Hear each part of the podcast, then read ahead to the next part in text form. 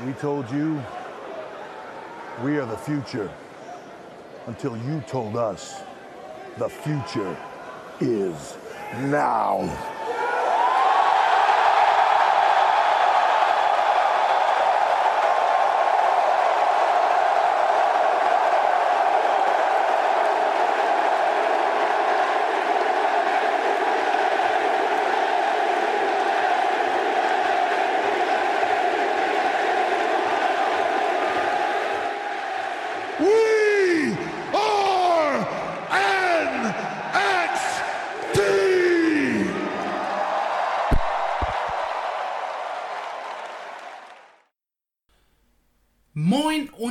Herzlich willkommen zur mittlerweile dritten Ausgabe von Marcel vs. NXT.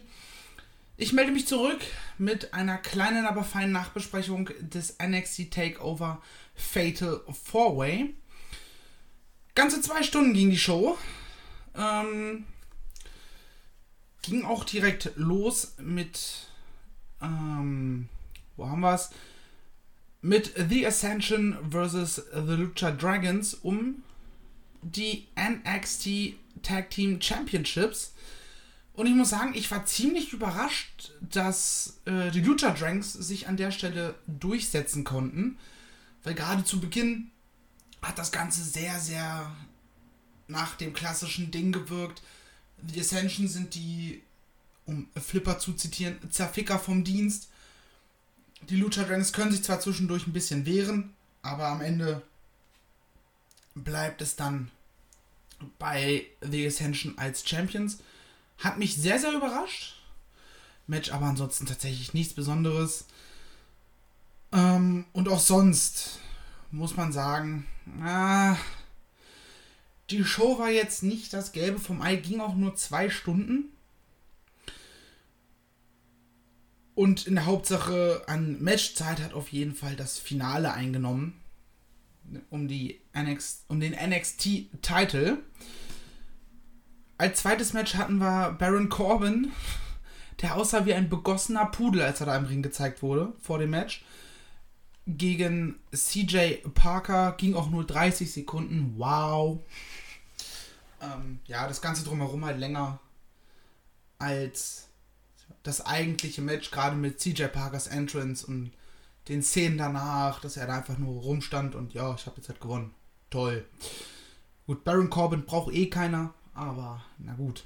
Sollte aber auch nur das erste von zwei Squash-Matches an diesem Abend sein. Vorher gab es, also vor dem zweiten Squash-Match gab es noch Enzo Amore gegen Sylvester LeFort in einem Hair vs. Hair Match. Ich meine, über Enzo kann man ja sagen, was man will, aber er war schon immer ein richtig, richtig starker Talker. Seine Matches dagegen umso schlechter. Also im Ring hat der Typ einfach nichts drauf. Was drumherum in der Vergangenheit bei ihm war, möchte ich allerdings nicht kommentieren. Da wurde schon ausgiebig an anderer Stelle oder an anderen Stellen drüber gequatscht. Ja, Hair vs. Hair Match, was man so erwartet. Man erwartet eigentlich einen intensiven Fight, einen hart geführten Kampf. Und anschließend wird jemand, der, oder wird jemandem äh, der Kopf rasiert. Beides haben wir hier allerdings nicht bekommen. Äh, Sylvester LeFort, den man heute gerade in Europa als Tom LaRufa kennen könnte. Viel in Deutschland, Frankreich unterwegs, ist ja auch Franzose. Ähm, war tatsächlich auch relativ schnell nach dieser Nummer raus bei NXT. Hatte einen kurzen TNA-Stint, beziehungsweise war es auch schon Impact? Genau. Bei Impact Wrestling war er dann auch noch anwesend. Aber das auch nur ganz, ganz kurz.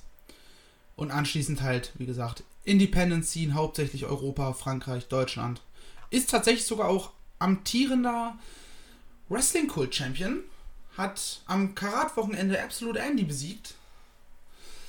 Konnte den Titel allerdings bis jetzt natürlich nicht verteidigen. Wir wissen alle warum. Hat das Match verloren.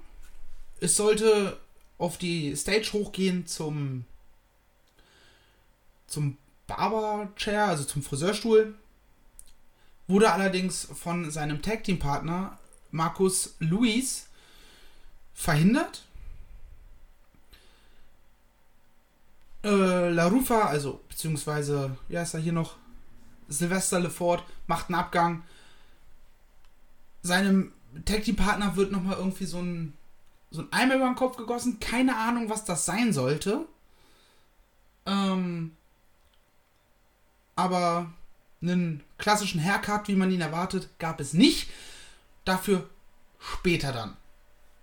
Also später hat man noch Enzo und Cass gesehen, wie sie hinten Backstage rumlaufen, wütend sind, weil, hey, wir haben gewonnen, aber wir haben unsere Belohnung dafür nicht bekommen. Und die Stipulation beim Hair vs. Hair Match ist, dass einer danach mit einer Glatze rumläuft. War dann auch mehr oder weniger Markus Luis, den sie, der nochmal gefangen haben, zum, zum, im Ring gebracht haben und der hatte die ganze Zeit so ein, so ein Handtuch auf dem Kopf. Allerdings äh, wurde ihm das runtergerissen. Logischerweise musste er, der, der Review musste ja kommen und hatte dann kaum noch Haare auf dem Kopf, auch keine Augenbrauen mehr. Keine Ahnung, also für mich ist das nicht das, was ich erwarte, wenn ich ein Hair vs. Hair Match habe. Dass dann mit irgendeiner Suppe rumgeworfen wird. Kann, also wie gesagt, sie haben es doch nicht gesagt, was es war, tatsächlich. Ich habe extra versucht herauszufinden. Aber, nun ja. Ähm, sollte nur ein Lowlight der Show sein. Das wirkte alles ein bisschen so, als hätte man diese Stipulation einfach festgelegt, ohne sich aber vorher abzusprechen, wem werden denn die Haare rasiert? Und sowohl Enzo als auch LeFort haben gesagt, nee, auf gar keinen Fall rasiere ich mir die Haare ab. Und man hat sich dann auf den geeinigt, der sowieso nur eine Kurzhaarfrisur hat, wo es äh, in einem Monat schon keinen Unterschied mehr gemacht hat, ob er nur mal eine Glatze zwischendurch hatte oder nicht. Ja. Lassen wir das hinter uns. Kommen wir zu einem Segment. Ähm, Kenta hat nämlich mit der WWE, äh, bei der WWE unterschrieben und wurde dort präsentiert. Es wurde angekündigt, dass er nicht mehr als Kenta unterwegs ist, sondern, wenn ich es richtig verstanden habe, sich nach einem seiner Idole benennt und ab sofort als Hideo Itami unterwegs ist ja, kann man machen, so ein Signing präsentieren. Ich weiß gar nicht, ob Kenta im Anschluss noch großartig äh, bei NXT irgendwelche Erfolge feiern könnte. Ist ja mittlerweile auch Teil von New Japan. Ich habe auf jeden Fall nichts im Kopf, dass der großartig da was hat reißen können. War natürlich auch ein bisschen verletzungsgeplagt. Hat aber einen guten ersten Eindruck gemacht. Nämlich hat er The Ascension die wütend rauskamen, ihn kurz aus dem Ring geschmissen haben, eigentlich gerade William Regal auffordern wollten, äh, ein Rematch, um ihre Titel zu bekommen. Woraufhin der gute Hideo, aka Kenta, die beiden mal eben ganz kurz verdroschen hat. Waren, also in meinen Augen, eine, eine gut. Boah. Mein Deutsch ist heute schon wieder komplett im Eimer. Äh, war auf jeden Fall ein guter Weg, um ihn so einzuführen, zu präsentieren, okay, das ist ein Topstar, mehr oder weniger zumindest, das ist ein, Rest, ein ernstzunehmender Wrestler, der kann kämpfen, der kann sich behaupten. Ist vielleicht doch besser als so jemandem, der ja zu dem Zeitpunkt in, in den USA, glaube ich, jetzt noch nicht so das große Standing hatte. Korrigiert mich da gerne, wenn es anders ist oder anders war. Um mir halt, wie gesagt, zu präsentieren und zu zeigen, jo, der Typ ist jetzt da, der hat was drauf auf dem Kasten. Ja, danach sollte es ein weiteres Match geben. Nämlich zwischen Bull Dempsey und Mojo Rawley. Bull Dempsey habe ich vorher auch noch nie gesehen, noch nie von gehört. War auch, glaube ich, nicht mehr so lange bei NXT unterwegs. Ich versuche das hier gerade parallel mal nachzuprüfen. Gut, 2015 war er noch am Start. Ja, genau, und Anfang 2016 hat er dann auch seine sieben Sachen gepackt und ist seitdem wieder independent unterwegs. Wie gesagt, ich kenn, kannte ihn vorher nicht. Ähm, ich glaube, man wollte ihn als neuen Monster hier aufbauen. Hat scheinbar nicht ganz so gut funktioniert. Weil wenn ich mich hier so durch seine Matches skippe, war zwar viel unterwegs, hatte viele äh, Live-Shows mit NXT, aber nicht den großen Durchbruch, wie man ihn sich vielleicht erhofft hatte. Naja. Ah, ich sehe übrigens gerade nochmal ein ganz kurzer Nachtrag zu Markus Luis. Ähm, er war tatsächlich auch nochmal bei TNA unterwegs, hatte allerdings äh, schon seit dem 9.10.2016 kein Match mehr, zumindest laut Cage Match. Äh, und hat dann dementsprechend nach seiner TNA bzw. Impact-Karriere anscheinend komplett das Wrestling an den Nagel gehangen. Ähm, ja, kommen wir wieder zu Bull Dempsey und Mojo Rawley. Eine Minute zehn. Ja. Kannst du machen, nichts, ne? Wie gesagt, hat nicht funktioniert. War wirklich nur ein ganz kurzer Squash. Interessant für mich, auch gerade als ich mir im Vorfeld dieser Show die Card angeguckt habe, sollte es danach werden. Es gab nämlich noch zwei Titelmatches. Titelmatch Nummer 1 um die NXT Women's Championship. Charlotte Flair gegen Bailey. Aufgebaut als Underdog-Ding. Bailey schafft es sich, ihren Spot zu erkämpfen, ein Titelmatch zu bekommen. Und das sollte auch in dem Match umgesetzt werden. Das Problem ist, gerade bei solchen Underdog-Stories oder Match-Stories vor allem, den musst du eine gewisse Zeit geben. Und dieses Match ging halt nur 10:41. Und dadurch konnte es sich nicht so entwickeln, dass du das Gefühl hattest, der Underdog kämpft dich zurück ins Match und versucht nochmal alles rauszuholen und scheitert dann am Ende doch knapp. Deswegen für mich leider nicht das, was ich mir erhofft habe. Also ich habe ein Underdog-Match erwartet, aber das gab es leider nicht. Schade. Also bekam von, von Melzer zwei, drei Viertel Sterne und wie gesagt, viel besser war es auch nicht. Also mehr erhofft oder noch mehr erhofft hatte ich mir dann vom Main Event. Fatal Four Way Match um die NXT Championship. Denn Adrian Neville hat sich gesagt, ich habe alle meine Gegner, also Sami Zayn, Tyler Breeze und Tyson Kidd, one-on-one -on -one, alle besiegt. Und jetzt möchte ich sie alle auf einmal besiegen. Und als ich auf so auf die Uhr geblickt habe, wie viel ich noch offen habe von der Show, dachte ich mir so, ui, das könnte ein langes, langes Ding werden. Ging dann auf 24 Minuten. Und ich würde behaupten, das war ein richtig, richtig klassischer, ja, ein klassischer Slowburner. Man hat gemerkt, keiner von denen kann sich irgendwie untereinander so wirklich ausstehen, außer Neville und Sami Zayn, die vorher auch präsentiert wurden, als dass sie Freunde sind. Und dementsprechend ging es halt erstmal gut auf die Schnauze, bevor dann nach 15 bis 20 Minuten dann diese heiße Phase des Matches eingeläutet wurde. Nearfall after Nearfall.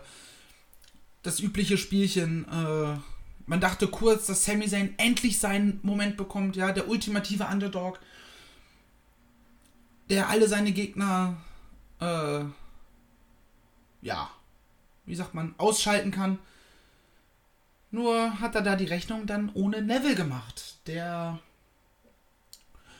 sich dachte, ne, ich gönne dir diesen Moment nicht, zieht den Referee raus, nachdem, wie gesagt, ähm, Sami Zayn erst Neville ausgeschaltet hat, neben dem Ring, dann mit seinem klassischen Move, wo er zwischen unter der Ringecke durchspringt, dem Gegner um den Hals und dann daraus ein Tornado DDT formt, wieder in den Ring, Helluva Kick gegen Tyson Kidd.